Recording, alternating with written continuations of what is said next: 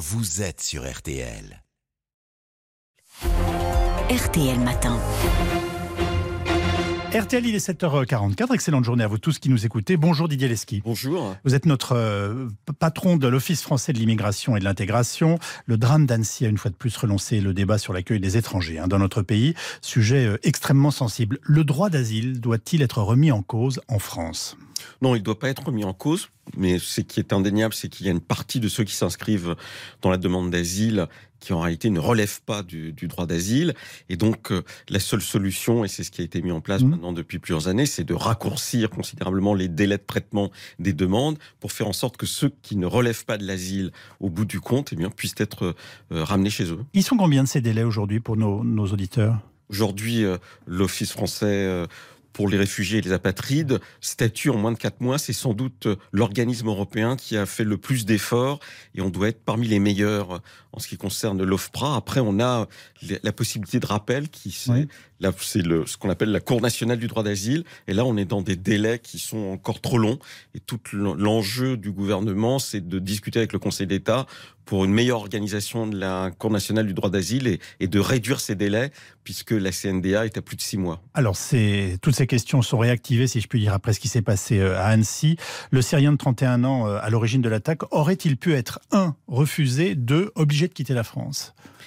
Alors, on est dans une situation juridique un peu particulière et qui euh, euh, mérite quand même que les pays de l'Union européenne s'y attardent, puisque cette personne avait déjà le statut de réfugié Oui. en, en Suède. Il avait le droit du reste de, de circuler euh, avec son titre de réfugié, mais on peut s'interroger sur le fait que, alors qu'il a déjà le statut de réfugié, il puisse déposer une nouvelle demande d'asile dans un autre pays de l'Union, c'est-à-dire euh, la France. Et c'est ça qui peut sembler hein, étrange aux, aux néophytes. Mais ça veut dire que n'importe qui peut le faire Oui, on est dans une situation un peu étrange.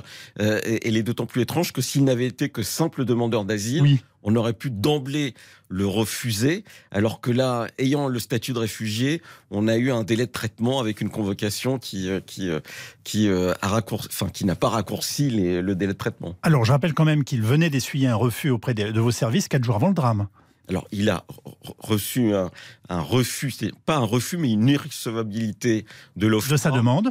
de la, sa demande. Oui. on, on a considéré, après l'étude très précise de son dossier, qu'il était déjà réfugié en Suède et que ça n'avait pas de sens de continuer une procédure en France. Vous venez de nous dire que finalement tous ces dossiers sont vraiment traités un par un et évalués en tant que tels. Bien sûr, c'est tout l'enjeu de la demande d'asile. On ne peut pas le faire de manière collective, ça n'a pas de sens du point de vue du droit des personnes, puisqu'à chaque fois, on peut être euh, devant des situations euh, particulières qu'il faut bien connaître. Maintenant, il est indéniable qu'il y a, euh, euh, à travers la demande d'asile, des nationalités qui ne relèvent pas en Oui. réalité de l'asile et qui s'y inscrivent de manière importante, et en particulier des personnes qui peuvent venir de pays euh, euh, où on, on peut venir en France sans visa. hein, et, Oui. et on a eu pendant des années euh, des nationalités des pays de l'Est qui s'inscrivaient dans l'asile comme ça. Alors, vous l'avez rappelé il y a quelques instants, euh, précision, il était bien dans l'espace Schengen depuis près de 10 ans, en Suède précisément, et quand on arrive de Suède, de, comme depuis n'importe quel autre pays de l'Union européenne, on peut circuler dans un espace libre.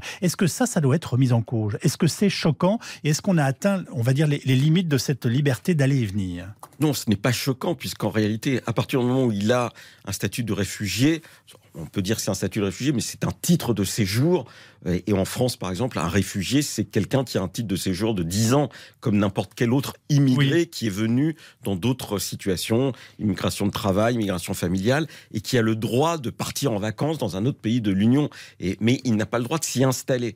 Euh, euh, euh, Enfin, c'est pas qu'il n'a pas le droit, c'est que pour s'y installer, il y a des conditions très précises. hein. il faut qu'il ait un emploi, ou il y a des, des, des choses qui sont encadrées. Euh, Que voulez-vous dire aux Français qui, nous écoutent et qui sont, euh, on va dire, révoltés par ce qui vient de se passer? Mais qu'on a tous très clairement conscience qu'il y a euh, des problèmes à résoudre. Mais par exemple, j'entends des discussions sur les questions psychiatriques. En réalité, nous faisons des évaluations psychiatriques des personnes. Mais ces évaluations, elles dépendent de la volonté des personnes, puisque comme tout acte médical, on ne peut pas obliger quelqu'un à, se soigner. Mais par contre, on, on, on lui propose un questionnaire d'auto-évaluation qui est écrit dans une vingtaine de langues. C'est ce que fait l'OFI. Et euh, du reste, depuis 2018 où c'est mis en place, on a 50 000 personnes qui, comme ça, se sont auto-évaluées avec des médecins qui sont euh, des médecins euh, psychiatres spécialistes et qui, du reste, euh, font une étude très importante épidémiologique sur la base de, de 50 000 questionnaires déjà remplis. Et donc, nous avons un, un, une attention sur les problèmes psychiques. Pour l'homme dont nous parlons ce matin, que s'est-il passé entre l'automne dernier et, le mois de juin? Il s'est inscrit comme demandeur d'asile euh, à Grenoble. Oui. Euh, c'est un à Grenoble, l'OFI propose ce qu'on appelle des rendez-vous santé. Après, les personnes peuvent l'accepter ou pas, si vous voulez. C'est ça un peu la, la, la difficulté euh, de pour ce type de, de profil. Et, mais et l'imposer serait inadmissible ou enfin euh, inimaginable en termes de droit? En termes de droit et puis en termes de rapport entre la médecine et les particuliers. Euh, euh, de ce point de vue-là, il est comme tout à chacun, c'est-à-dire qu'on on ne peut pas imposer, euh, sauf si il y a une manifestation d'emblée extrêmement dangereuse. Et là, on a ce qu'on appelle les placements d'office, etc. Mais tant que la personne ne s'est pas euh, manifestée de manière dangereuse, eh bien, on est dans le traitement habituel des personnes euh, euh, qui peuvent avoir des problèmes psychiques indéniablement. Didier Leski, combien y a-t-il de demandes d'asile en France chaque année? L'année dernière, 138 000 déposés. Oui. Hein, et là, on est. Euh, Combien sont-elles acceptées sur les 138 000 L'année dernière. Alors, Aussi, ouais, en gros, disons, il y a eu l'année dernière 38 000 personnes qui ont obtenu le, une protection et 138 000 dépôts. Vous voyez bien un peu l'écart qui est important. Un tiers. Un tiers. Euh, hier, dans le journal du dimanche, Jean-Pierre Chevènement dénonce dans une interview passionnante d'ailleurs des mécanismes européens incohérents. Est-ce qu'il a raison et est-ce qu'on doit les modifier? Jean-Pierre Chevènement, depuis très longtemps, vous le savez, euh, est, euh, est, très attentif aux mécanismes européens oui. parce qu'il pense que la construction européenne euh, ne se fait pas par le meilleur bout, si vous voulez. Donc je crois qu'il a raison de pointer ces, ces dysfonctionnements et, et, je pense que l'enjeu pour ceux qui défendent une idée d'Union européenne, c'est d'améliorer au plus tôt les, les fonctionnements pour faire en sorte que, par exemple, une décision qui est prise en Suède, en Allemagne, en Italie, eh bien, ne puisse pas euh, être contestée d'une certaine manière en redéposant une demande d'asile ailleurs. Et je crois que c'est un enjeu pour nos concitoyens que de clarifier tout ça, parce que sinon, plus personne n'y comprend rien et il y a une défiance qui s'inscrit dans l'esprit de tous. Alors, pardonnez-moi, parce que je, je, enfin, je, je fais, je donne du suivi à ce que vous venez de nous dire à l'instant. On a, est-ce que c'est injuste? On a une étrange impression d'une situation non contrôlée dans notre pays. Et c'est utilisé politiquement en ce moment, vous le savez bien, notamment par l'extrême droite. Je pense que c'est en partie injuste, parce qu'il y a depuis des années une volonté de contrôle, d'amélioration des choses. Mais ce qui est indéniable, si vous voulez, c'est que d'abord, il n'y a pas d'unité entre les différents pays de l'Union européenne sur ces questions-là, et on l'a encore vu, même s'il y a un accord entre ministres de l'Intérieur qui vient de se faire, mais qui doit maintenant être discuté avec les parlementaires européens. Mais le deuxième problème, c'est la capacité des pays de l'Union à faire bloc vis-à-vis -vis des pays de départ pour faire en sorte que les pays de départ, eh bien, acceptent de reprendre ceux qui ne relèvent ni du droit d'asile, ni de l'immigration familiale, de l'immigration de travail. Et, et c'est important vis-à-vis d'eux parce que si on veut qu'il y ait encore une politique de visa, c'est-à-dire une migration circulaire, eh bien, il faut que ceux les pays de départ acceptent de jouer le jeu, de reprendre ce que nous ne pouvons pas laisser euh, sur le territoire. Je vous laisse 15 secondes. Ça marche l'intégration en France?